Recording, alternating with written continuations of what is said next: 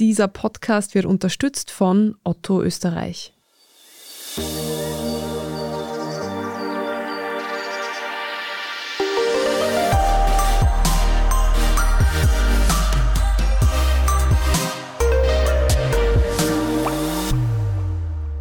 Willkommen zu Besser Leben, der Standard-Podcast zum Glücklichwerden. Ich bin Martin Schauhuber. Und ich bin Franziska Zeudel. Und ich suche gerade Wohnung. Ja, guter Anlass für einen Podcast zu dem Thema. Drum haben wir heute einen Gast im Podcast, nämlich die Wohnpsychologin Barbara Perfall. Frau Perfall, Sie werden zum Beispiel dann zu Hilfe gerufen, wenn Menschen sich in ihren vier Wänden nicht so recht wohlfühlen, sie aber nicht draufkommen, woran es liegt. Können Sie mal ein bisschen aus dem Nähkästchen plaudern? Welche Fehler werden denn da so gemacht? Was bemerken Sie denn so bei Ihren Besuchen in den vier Wänden anderer Menschen? Ja, das ist genau der Anlass. Die Leute kommen zu mir, wenn sie sich nicht wohlfühlen und den Grund nicht finden. Und die Gründe sind ja unterschiedlich, aber das wichtigste Thema ist, viele Menschen richten sich ein nach der Vorstellung, die sie haben vom idealen Wohnen. Das entspricht aber nicht immer ihren eigentlichen Bedürfnissen. Mhm. Und dann kommen Wohnungen raus, die super schön eingerichtet sind, aber wo die Leute sich irgendwie nicht zu Hause fühlen. Die kommen dort nicht an, die haben irgendwie das Gefühl, das ist nicht ihrs. Und dem auf den Grund zu gehen, das ist dann so meine Aufgabe. Also ist es dann so der Klassiker, alle stehen immer in der Küche und niemand ist im Esszimmer oder im Wohnzimmer, obwohl es dort eigentlich viel schöner ist und viel mehr Platz gibt. Genau, das ist der Klassiker. Das Wohnzimmer ist verwaist, alle sitzen in der Küche oder es gibt Räume, die gar nicht genutzt werden oder es gibt permanent irgendwie Konflikte um irgendwelche Einrichtungslösungen.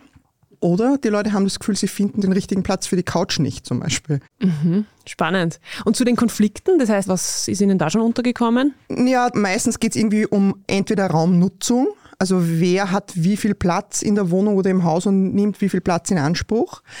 Äußern tut sich das aber oftmals über das Deko-Thema ich sage mal jetzt mal ein bisschen klischeehaft, ja. Er ärgert sich, dass sie das 17. Dekokerzchen irgendwo hinstellt. Und sie ärgert sich, wenn er seine super mega Technik im Wohnzimmer verkabelt gestritten wird oder der Konflikt ist über das Aussehen, mich stört das, ja. Das eigentliche Thema dahinter ist ein territoriales. Dekoration wird oft als territoriale Markierung verstanden oder Computerkabel, Hi-Fi-Teile, die im Wohnzimmer irgendwo platziert werden, werden als territoriale Markierung verstanden, unbewusst. Das heißt, der andere nimmt noch mehr Platz in der Wohnung ein und ich kriege immer weniger oder ich habe immer weniger. Und das ist sozusagen, das ist ein Urinstinkt eigentlich in uns, was das Territoriale das klingt jetzt ein bisschen unromantisch. Also ich glaube es Ihnen natürlich, aber kann ein Platz schon noch gemeinsam sein? Oder geht es eigentlich in Wahrheit immer darum, das möglichst fair oder möglichst so, dass für beide passt oder für alle passt, aufzuteilen? Nein, unbedingt kann ein Platz Schon? gemeinsam okay. sein. Unbedingt, ja. Das ist gar nicht das Thema. Also andersherum, wenn es gelingt, dass ein Paar, jetzt sind wir ja bei diesem schönen Thema Wohnen als Paar, dass ein Paar sich die Räume gemeinsam aneignet dann ist es wirklich die gemeinsamen Räume, fühlen sich beide drin wohl. Und das ist so ein bisschen das Schlüsselwort, aneignen. Also wir eignen uns Räume an oder wir versuchen das zumindest. Das heißt, wir machen aus irgendwelchen Räumen unsere ganz persönlichen Räume. Wir gestalten die so, wie es uns gefällt. Wir ähm, nutzen die so, wie es für uns passt. Wir haben da Dinge drin, die uns emotional wichtig sind. Das heißt, das wären unsere ganz persönlichen Räume. Und wenn das gelingt, diese Aneignung, dann fühlen wir uns da drin wirklich wohl. Und als Paar heißt das aber sozusagen beide, das muss für beide sozusagen passen. Und das ist ja ein Prozess. Und wenn man den gemeinsam geht, als Paar, bewusst, also auch darüber spricht äh, und sich über Dinge austauscht, sich da auch Zeit lässt damit, ja, dann kann das ganz wunderbar gelingen.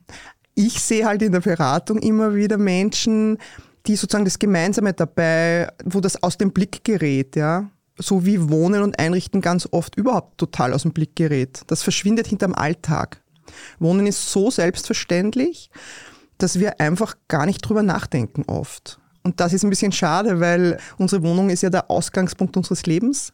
Also das ist ja der Ort, wo wir uns zurückziehen zum Krafttanken und zum Batterien aufladen und sich diese Wohnräume so zu gestalten, dass es wirklich passt, das ist es wert, dass man dem einfach Zeit und Aufmerksamkeit und ein bisschen sozusagen Energie auch zuwendet oder widmet. Was sind denn jetzt so ganz praktische Tipps, die Sie haben aus Ihrer Erfahrung als Wohnpsychologin? Das ist für unsere Zuhörerinnen und Zuhörer sicher sehr interessant, wie man möglichst kostengünstig einen Raum gestalten kann, ein bisschen was verändern kann, damit man sich da drin dann auch wirklich wohlfühlt. Mhm. Ja, Sie sprechen jetzt äh, sozusagen das andere Thema an. Also das eine sind ja die Wohnbedürfnisse, das ganz individuelle.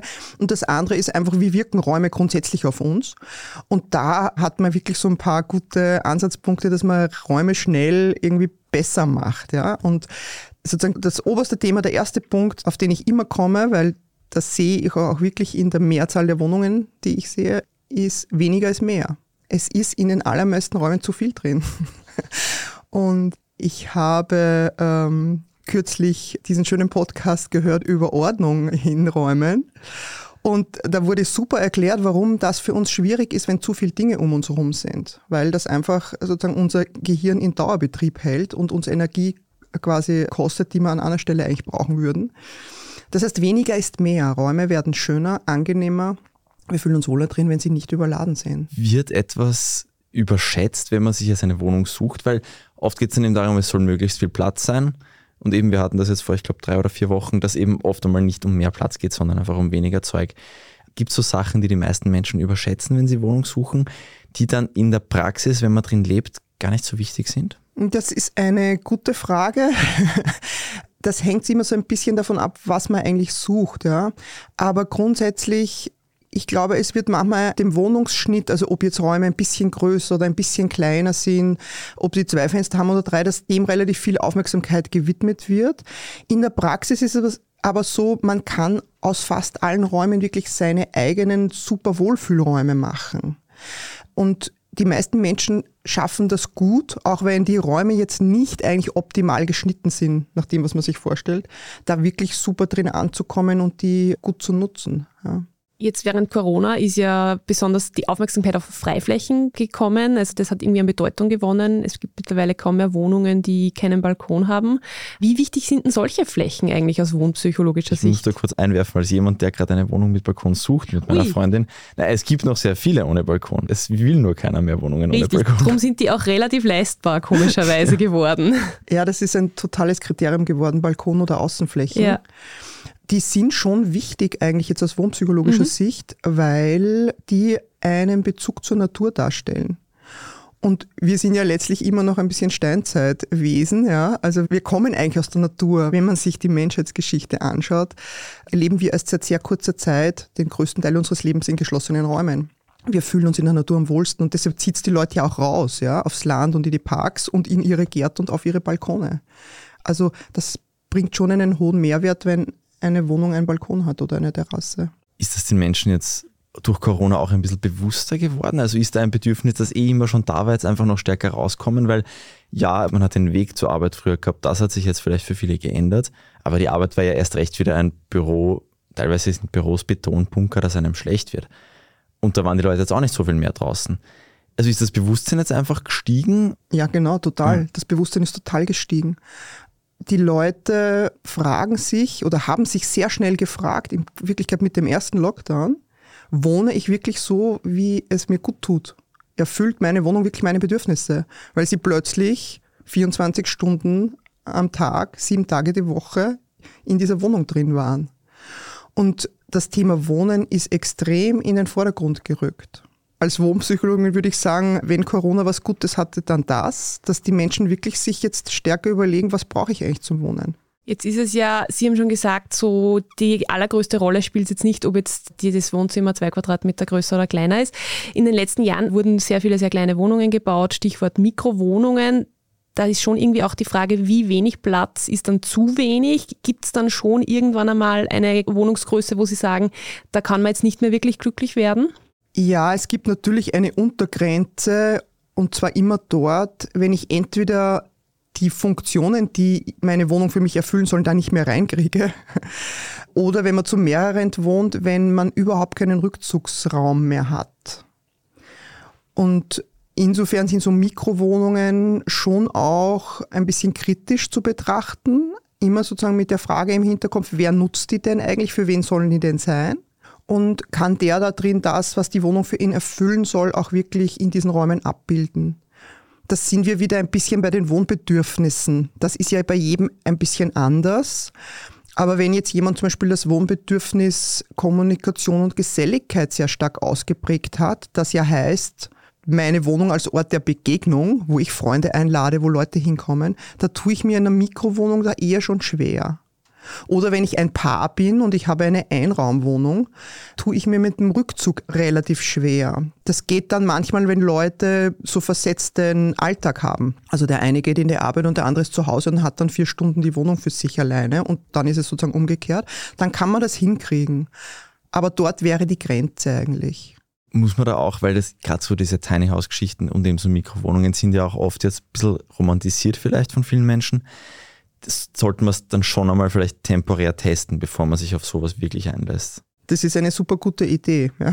Wenn man sich auf so ein bisschen, ich sag mal, extremeres Wohnen einlässt, das vorher auszuprobieren, ist total sinnvoll. Ja. Ein großes Thema ist, ich bin Immobilienredakteurin und wenn ich über das Einfamilienhaus schreibe, dann kriege ich immer ganz viele Zuschriften. Manche sind auch ein bisschen böse, weil sie das Gefühl haben, ich greife ihren Wohntraum an. Das Einfamilienhaus ist in Österreich nun mal der Wohntraum Nummer eins. Ist man im Einfamilienhaus denn wirklich am glücklichsten? Was sagen denn Sie da als Wohnpsychologin? Das ist eine spannende Geschichte. Da gibt es ja Studien dazu. Mhm. Und die sagen ja, dass Menschen, die im Eigenheim wohnen, das ist ja dann in der Regel eben diese Einfamilienhausgeschichte, dass die zufriedener sind. Jetzt ist ja aber immer die Frage, also zwei Dinge, die gleichzeitig auftreten. Da ist ja noch die Frage der Kausalität. Also ist es wirklich so, dass jemand zufriedener ist, weil er im Einfamilienhaus lebt? Oder ist es sozusagen zufällig, die Zufriedeneren haben halt auch zufällig ein Einfamilienhaus? Aber was da positiv empfunden wird im Einfamilienhaus, ist eben diese Gartengeschichte in der Regel. Also mein Haus, mein Grundstück, mein Garten. Ich gehe bei der Haustüre oder bei der Terrassentüre raus und stehe im Freien, im Grünen. Der Nachbar ist ein Stück weg von mir. Also ich habe Abstand zum Nächsten. Diese Distanz wird als angenehm empfunden von vielen. Aber, ja, es hat natürlich auch ein Aber und das Aber ist natürlich das Finanzielle und der Aufwand. Also viele Menschen unterschätzen ja, was es für einen Aufwand bedeutet, ein Einfamilienhaus zu haben. An schlicht und einfach Arbeit, ja, mehr Fläche, die ich putzen muss, einen Garten, um den ich mich kümmern muss. Ich habe plötzlich irgendwelche Verpflichtungen, keine Ahnung, einen Gehsteig vom Schnee zu befreien im Winter und natürlich das Finanzielle. Also viele Menschen verschulden sich ja auch für ein Einfamilienhaus und dann geht halt auch viel Lebenszeit in die Finanzen eigentlich rein oder in die Arbeit für die Finanzen. Und das ist eine Abwägung, die man halt treffen muss. Aber wenn Sie sozusagen die Frage so in den Raum werfen, ist man glücklicher im Einfamilienhaus, das würden die meisten spontan erstmal Ja sagen dazu. Es ist eben, Sie haben schon mehrfach gesagt, jeder hat andere Bedürfnisse, jeder ist da anders geprägt. Und ich habe jetzt auch viel über das Thema diskutiert und ich habe schon noch den Eindruck, dass diese Idee vom eben Familie, Einfamilienhaus, Zaun mit Garten, Garten mit Zaun, dass das schon auch, weil ich halt so aufgewachsen bin, massiv geprägt ist. Und ja, sicher, mit 20 war das vielleicht dann einmal kurz uncool, aber ich merke einfach, wie das, was so unfassbar bieder war, mit jedem Jahr wieder irgendwie attraktiver wird. Auch wenn die Finanzierung noch ein sehr großes Rätsel ist. Ja, man ist schon geprägt von der Art und Weise, wie man aufwächst. Auf jeden Fall.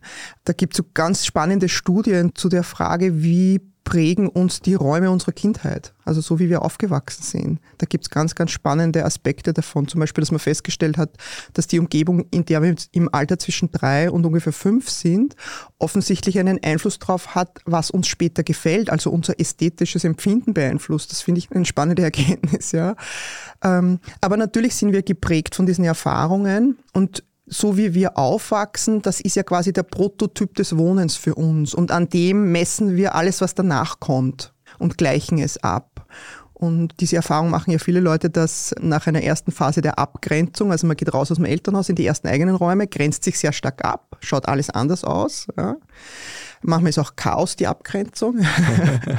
das der, war der Grund. Nach der, Jetzt kenne ich mich aus. Nach der elterlichen Ordnung kommt das Chaos, ja.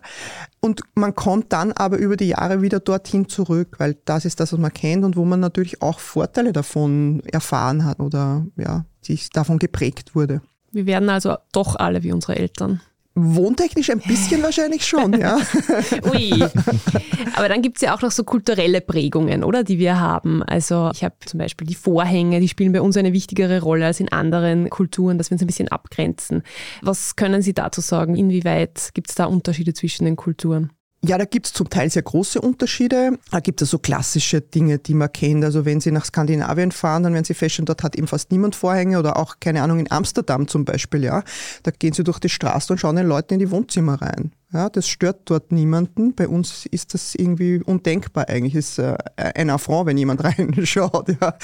Überhaupt dieses Thema Privatheit, das ist was, was stark kulturell geprägt ist. Und das sind ja dann nicht nur die Vorhänge, sondern das sind zum Beispiel die Wohnungs- oder Hausschnitte, die Baulichkeit der Häuser.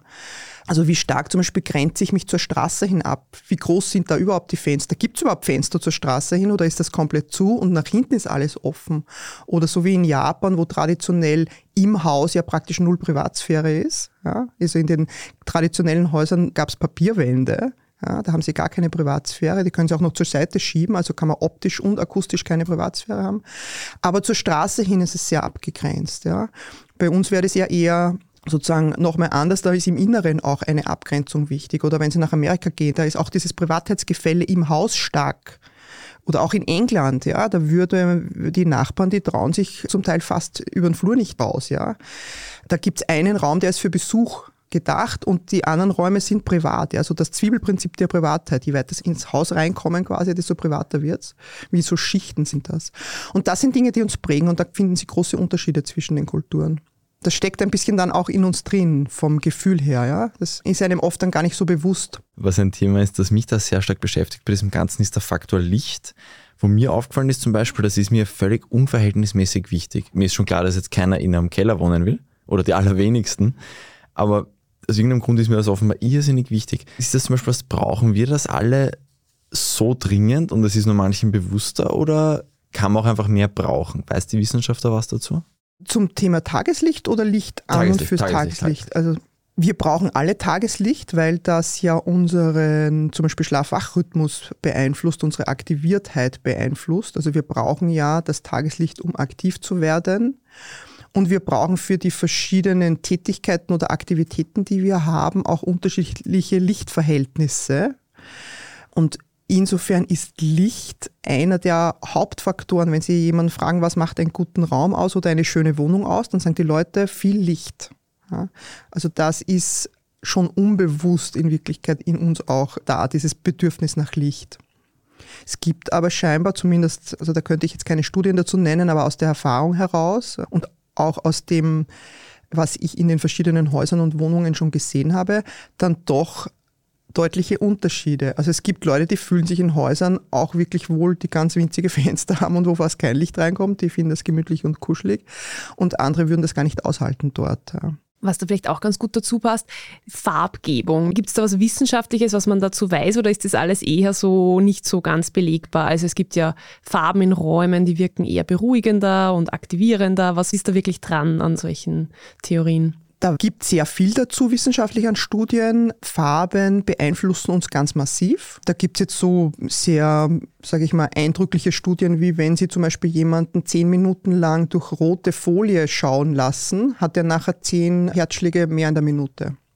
Also gerade das Thema Aktiviertheit ist da ein Thema, was man durch Farbe sehr, sehr stark beeinflussen kann. Deshalb diese warmen Farben aktivieren uns, die bringen den Puls hoch und den Blutdruck hoch und die kühlen Farben blau und grün, das bringt uns eher runter. Da leiten sich auch diese klassischen Einrichtungsregeln ab, ja, dass man sagt, zum Beispiel Arbeitsräume haben idealerweise ein helles Blau oder so ein Lindgrün, weil das die Konzentration fördert. Und ein knalliges Rot wäre für die meisten Leute im Schlafzimmer viel zu aktivierend, da können die nicht schlafen. Ja. Wie überall in der Psychologie gibt es natürlich auch hier Ausnahmen und da gibt es Verläufe. Also es gibt Leute, die brauchen mehr Aktivierung durch Farben als andere, aber da gibt es schon so Grundregeln und da gibt es sehr, sehr viel an Forschung dazu zum Thema Farbe, wie uns das beeinflusst. Was ist die perfekte Farbe fürs Schlafzimmer? Das hängt ein bisschen davon ab. Ja. Ich sage mal so, neben allen Regeln gibt es eine Oberregel beim Thema Farbe. Das Wichtigste ist, wie gefällt einem die Farbe, die man sich jetzt aussuchen möchte, selber? Da sind Leute ganz unterschiedlich. Also wo der eine sagt, rosarot ist das Furchtbarste, sagt der andere, rosarot ist meine Lieblingsfarbe. Also totale Unterschiede. Rein von der Wirkung aus Untersuchungen heraus sagt man ja, etwas, was uns runterbringt und beruhigt, das wäre jetzt zum Beispiel so ein helles Blau oder auch ein Lindgrün oder irgendwas neutral Helles. Und wir machen eine kurze Werbepause und danach erfahren wir unter anderem drei Tipps, wie wir uns in unseren vier Wänden mit wenig finanziellem Aufwand viel wohler fühlen können. 30 Jahre Otto und du. Danke für all die vielen bunten Momente, neuen Abenteuer und witzigen Überraschungen. Ihr macht Otto zu dem, was wir sind. Otto und du. Jetzt auf ottoversand.at. Finde ich gut. Ich komme jetzt noch mit der Frage, die Sie wahrscheinlich schon am häufigsten gehört haben. Was ist jetzt eigentlich konkret der Unterschied zwischen dem, was Sie machen und Feng Shui? Das wird ja oft so ein bisschen zusammen in einen Topf geworfen. Ja, zumindest ist das die zweithäufigste Frage, die ich höre, wenn ich meinen Beruf nenne. Was ist die häufigste? Was ist denn bitte Wohnpsychologie? Gut, über das sind wir schon hinaus wenigstens. genau, die, genau, wir haben jetzt sozusagen die nächste Stufe erreicht. Da kommt jetzt die Frage, ah, ist das sowas wie Feng Shui? Und man kann das am besten so erklären, das Ziel sowohl von der Wohnpsychologie als auch von Feng Shui, zumindest Feng Shui, so wie es bei uns oder im europäischen Raum betrieben wird, ist es, Räume zu schaffen, die für die Nutzer gut wirken, die angenehm sind, wo die sich wohlfühlen drin. Der Hintergrund oder das sozusagen Denkmodell dahinter ist aber ein völlig anderes. Also die Wohnpsychologie ist schlicht und einfach ein kleines Fachgebiet innerhalb der wissenschaftlichen Psychologie. Das ist eine kleine Nische, sage ich mal, gehört zur Architekturpsychologie, die wiederum gehört zur Umweltpsychologie, das heißt, die Psychologie beschäftigt sich einfach mit der Wechselwirkung zwischen dem Menschen und dem, was ihn umgibt. Und Feng Shui ist ja viel mehr als das Thema Wohnen. Feng Shui ist ja eigentlich, muss man sagen, ein Glaubenssystem, wie das Universum funktioniert. Ein asiatisches, wo die Idee da ist, ich sage das jetzt sehr laienhaft, weil ich selber überhaupt keine Feng Shui-Expertin bin, das wirklich nur sehr oberflächlich weiß, aber es geht um die Idee, dass das Universum sozusagen von verschiedenen Energien durchströmt wird und man kann diese Energieflüsse jetzt lenken. Und das kann man eben machen, indem man schaut, wo man zum Beispiel Häuser hinbaut, wie man die ausrichtet, aber eben auch, wie die Räume dann zueinander sind und auch innerhalb der Räume fließen wieder diese Energien, da gibt Yin und Yang und da gibt es bestimmte Techniken, wie man dann diese Energieflüsse lenken kann. Und daraus leiten sich dann Einrichtungsregeln ab. Und die Herangehensweise ist oftmals sehr schematisch, soweit ich das erlebt habe. Aber wie gesagt, ich bin keine Expertin. Für mich ein spannendes Thema bei dem Feng Shui-Thema ist, dass immer dann, wenn ich mich mit Feng Shui-Expertinnen und Experten unterhalten habe zu bestimmten Wohnfragen oder Raumlösungsfragen, dass wir zu Lösungen kommen, die sehr ähnlich sind oder gleich sind. Mhm. Und Feng Shui sagt ja von sich, es ist eine Erfahrungswissenschaft, viele tausend Jahre alt, ja. Und wenn dem so ist, haben sich offensichtlich da Bedürfnisse der Menschen auch irgendwie drin abgebildet in diesen Regularien oder Gesetzen, die es da drin gibt. Mhm. Spannend. Wie relevant ist denn aus wohnpsychologischer Sicht das Außenbild? Vielleicht gerade noch mehr die Frage jetzt, wenn man in einer Wohnung wohnt. Beim Haus, ja, da sieht man es dann auch mehr von außen wahrscheinlich, wenn man im Garten ist.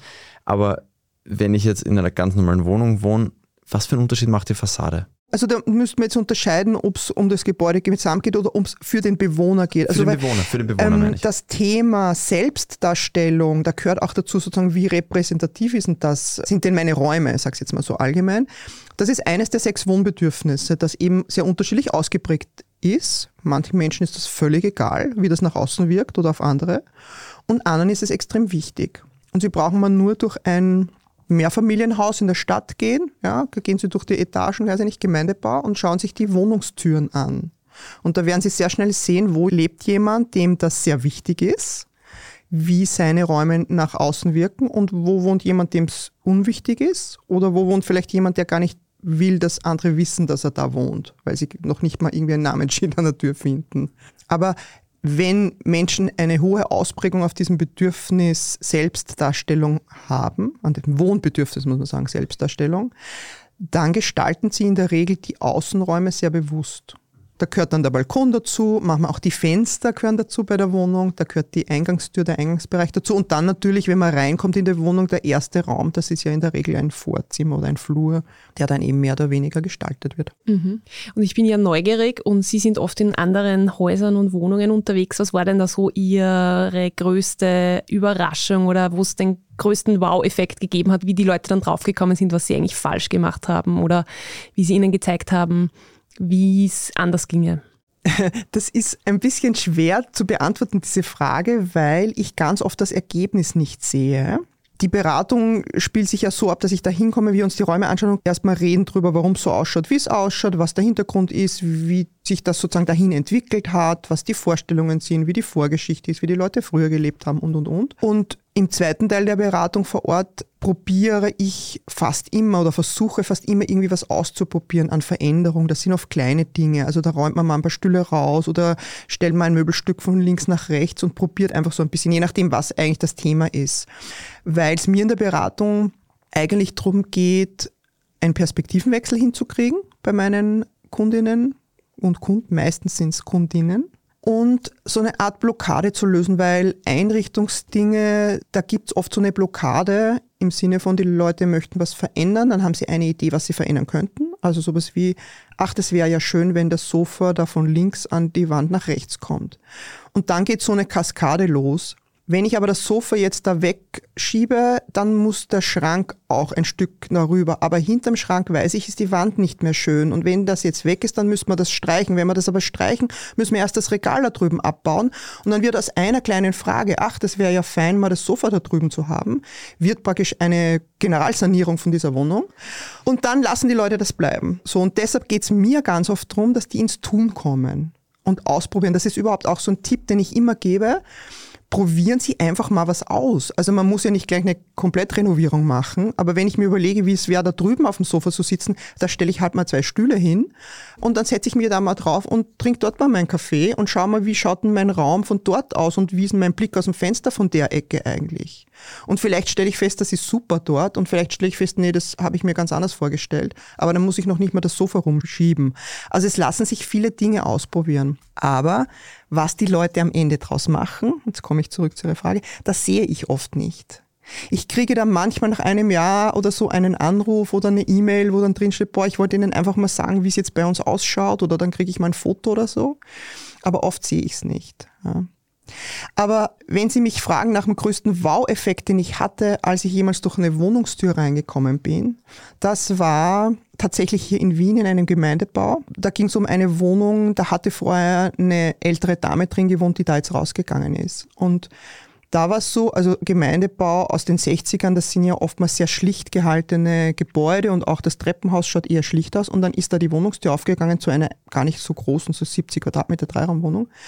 Und das war quasi Schloss Schönbrunn im Kleinen. Und zwar in einer Konsequenz durchgestaltet, wie ich noch nie im Leben eine Wohnung konsequent gestaltet gesehen habe. Und das hat mich sehr fasziniert, weil das war Aneignung in Perfektion. Also da hat sich jemand aus seinen Räumen seine persönlichen Prinzessinnenräume, muss man sagen, gemacht. Ja. Also wirklich von der Tapete über den Goldluster im Badezimmer, das ganze Bad war Gold gefliest, ich habe sowas noch nie gesehen, ja. Alle Möbel, alles bis hin in der Abstellkammer, die war auch tapeziert mit einer sehr opulenten Tapete und selbst die Stange, wo die Kleiderbügel drauf hingen, war eine gedrechselte, güldene Stange. Also das hat mich mega fasziniert, dass wow. jemand seine Räume so sich aneignen kann. Aber so viel Aufwand ist dann wahrscheinlich nicht notwendig, Nein. um glücklich zu wohnen, oder? Und wenn man, genau, wenn man Glück hat, dann liebt man das Schlichte, weil da muss man gar nicht viel tun.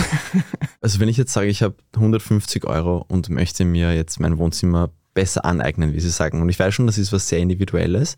Wir haben sehr, sehr viele Hörerinnen und Hörer, die alle individuell sind. Gibt es jetzt irgendeinen konkreten Tipp, was man machen kann, ohne ein Vermögen zu investieren, der für zumindest für die Mehrheit gilt? Ja, da gibt es sogar mehrere Tipps. Also ein Stichwort wäre das Stichwort Licht. Das hatten wir ja vorher schon, das Thema Licht.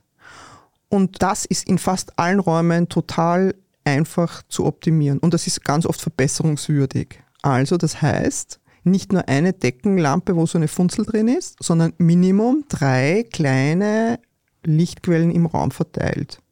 die dann entweder irgendwas anleuchten, so wie so eine Leselampe, oder die einfach so ein bisschen atmosphärisch Licht verbreiten, eine angenehme Stimmung machen. Ganz easy und da reicht wirklich die Papierlampe vom großen schwedischen Möbelhaus Jeder hat für Jeder vor sich hat jetzt. 2,90 Euro mit einer guten Glühbirne drin, die ein warmes und angenehmes Licht macht. Minimalinvestition, große Wirkung. Zweiter Tipp, da brauche ich gar nichts neu dazu. In aller Regel lassen sich die Möbel nochmal besser anordnen oder die Funktionszonen besser definieren. Also Beispiel, wenn ich habe ein Wohn-Esszimmer, zu schauen, sind diese beiden Bereiche Wohnen und Essen wirklich optisch klar getrennt voneinander. Also kann ich sozusagen überschneiden die sich nicht und kann ich sie sofort wahrnehmen und am besten definiere ich Zonen im Raum, zum Beispiel mit Teppichen. Unterm Esstisch ein Teppich und bei der Couch ein Teppich. Das ist wie Inseln im Raum. Ich mache mir zwei Inseln im Raum. Das verändert die Raumwirkung total wenn die Möbel nicht irgendwie so wie, keine Ahnung, Treibholz irgendwie auf dem Wasser rumschwimmen, sondern wenn die quasi auf Inseln sind. Genauso kann ich dann auch mit Licht noch Inseln schaffen. Ja? Eine Lampe drüber, dann so. Das verändert stark und verbessert die Raumwirkung total. Und der dritte Tipp, da braucht es in Wirklichkeit auch kein Geld dafür oder fast gar keins, ist, schauen Sie, ob Sie in der Wohnung einen Fensterplatz haben, den Sie nutzen können. Fensterplätze sind, ja, da sind wir jetzt vielleicht was ist das meist unterschätzte? Sie haben gefragt, was ist überschätzt? Unterschätzt sind Fensterplätze beim Wohnen. Gerade in Stadtwohnungen. Da gibt es spannende Untersuchungen dazu, dass es sehr wohltuend einerseits ist, entspannend und andererseits konzentrationsförderlich, wenn ich irgendeine Art von Ausblick habe oder irgendwie in ein Naturelement schauen kann. Und fast alle Wohnungen haben irgendwie Minimum ein Fenster, wo man entweder ein bisschen in die Ferne schauen kann, also die Straße lang oder in den Innenhof, quer durch den Innenhof oder in irgendein Grün. Einen kleinen Baum, einen kleinen Busch, das reicht oft schon aus, ja. Und schauen, ob man nicht einen solchen Fensterplatz nutzen kann als Leseplatz zum Beispiel oder in der Küche, da ist dann, da trinkt man seinen Morgenkaffee und schaut aus dem Fenster oder auch einen Arbeitsplatz, Thema Homeoffice wäre das ja auch, ist an einem solchen Fenster eigentlich ideal platziert. Und das bringt einen hohen Mehrwert beim Wohnen, wenn ich so einen Platz habe. Das klingt ja alles sehr machbar jetzt eigentlich. Ich gehe gerade im Kopf meine Wohnung ja, durch. Ich auch, deswegen dauern die Fragen jetzt teilweise ein bisschen länger. da rattert es dann gleich einmal. Da ja. gibt es super Studien zu diesem Thema. Also eigentlich die Urstudie der Architekturpsychologie, die ist aus 1984 von Ulrich und die heißt die Krankenhausstudie. Und der hat zwei Krankenzimmer sozusagen untersucht und geschaut, ob es einen Unterschied macht, wie der Ausblick ist. Und er hat ihm festgestellt, dass es da gravierende Unterschiede gibt, signifikant, sehr hohe Unterschiede in der Dauer, wie schnell die Leute wieder gesund werden, wie viele Medikamente sie brauchen. Die, die nämlich auf einen Baum oder in einen Park schauen haben können, die waren sehr viel schneller wieder gesund, als die, die auf eine andere Hausmauer geschaut haben. Ja. Wow. Und die treuesten Hörerinnen und Hörer erinnern sich jetzt wahrscheinlich, weil in der Waldfolge kam sowohl diese Studie als auch einige andere, die die dann kopiert und präzisiert haben, natürlich, kam das auch sehr prominent vor. Sehr gut, sehr gut.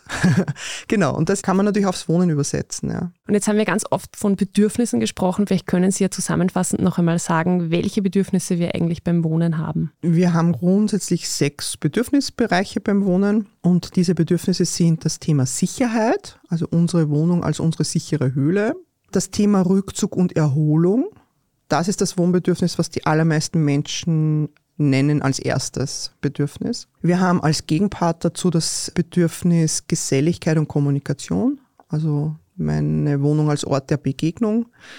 Es gibt das Wohnbedürfnis Selbstdarstellung, also ich drücke mich und meine Persönlichkeit durch meine Räume und meine Raumgestaltung aus. Es gibt das Wohnbedürfnis Gestalten der Räume als solches oder Kreativität. Also es gibt Menschen, die sehr oft das Bedürfnis haben, ihre Räume umzugestalten. Und dann auf der anderen Seite gibt es Leute, die richten sich einmal ein und dann bleibt das 30 Jahre so und alles andere wird sie stressen an Veränderung. Und als letztes Bedürfnis gibt es dann ästhetische Bedürfnisse. Das meint, wie empfindlich bin ich oder empfindsam bin ich, was Gestalterisches in meinem Wohnumfeld betrifft. Also Leute, die da sehr hoch ausgeprägt sind, die stören dann Kleinigkeiten oft sehr stark. Also das Bild hängt jetzt irgendwie fünf Zentimeter zu weit links oder der Farbton vom Vorhang passt nicht hundertprozentig zur Couch oder ja, was auch immer dann individuell da die Ansprüche sind. Aber da ist eben der Anspruch ans Gestalterische sehr hoch. Vielleicht noch zum Abschluss dieses unselige Thema Homeoffice oder für viele ist es auch ein seliges Thema. Abgesehen davon, dass man sich möglichst an ein Fenster setzen sollte, gibt es irgendwas, was man beachten sollte, was vielleicht auch viele Menschen falsch machen? Also ich würde da jetzt zum Beispiel denken, ein Laptop am Esstisch mit einem normalen Sessel. Ja, das Thema Ergonomie ist natürlich im Homeoffice oft ein dramatisches. da ist ja immer so ein bisschen die Frage, was ist realistisch machbar? Und das Hauptproblem, zumindest empfundene Hauptproblem von vielen im Homeoffice, ist eher das Thema, ungestört arbeiten zu können und auch Privatheit beim Arbeiten, also dass man eben nicht in einem Raum ist, wo irgendwie dauernd was anderes passiert. Dazu kommt noch, und das ist ein nicht zu unterschätzendes Thema, die Frage von Trennung von Privatleben und Freizeit und Arbeitsleben. Und jetzt, wenn ich das Homeoffice schon in der Wohnung habe, habe ich die Arbeit in der Wohnung, das ist so.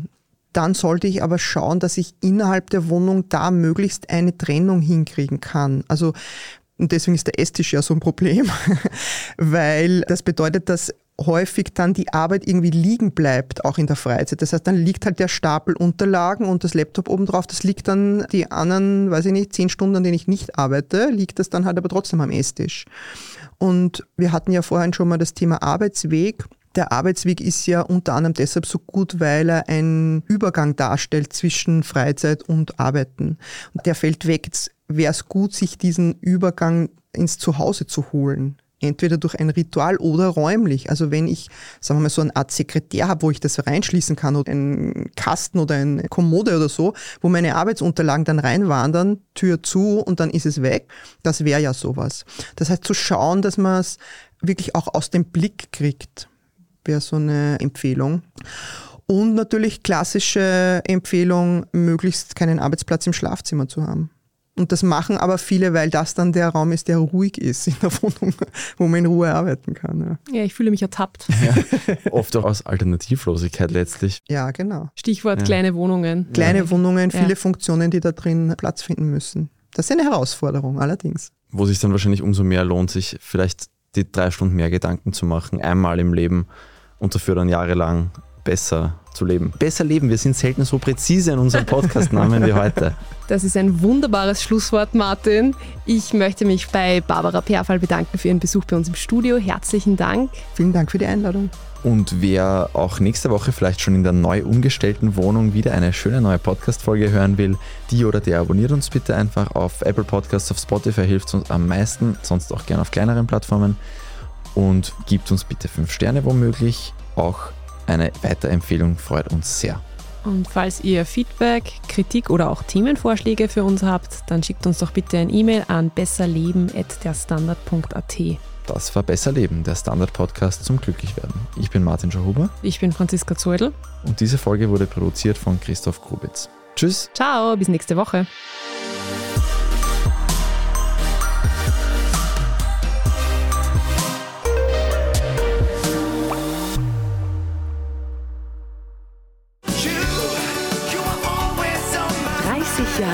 Otto und du. Danke für all die vielen bunten Momente, neuen Abenteuer und witzigen Überraschungen. Ihr macht Otto zu dem, was wir sind. Otto und du. Jetzt auf ottoversand.at. Finde ich gut.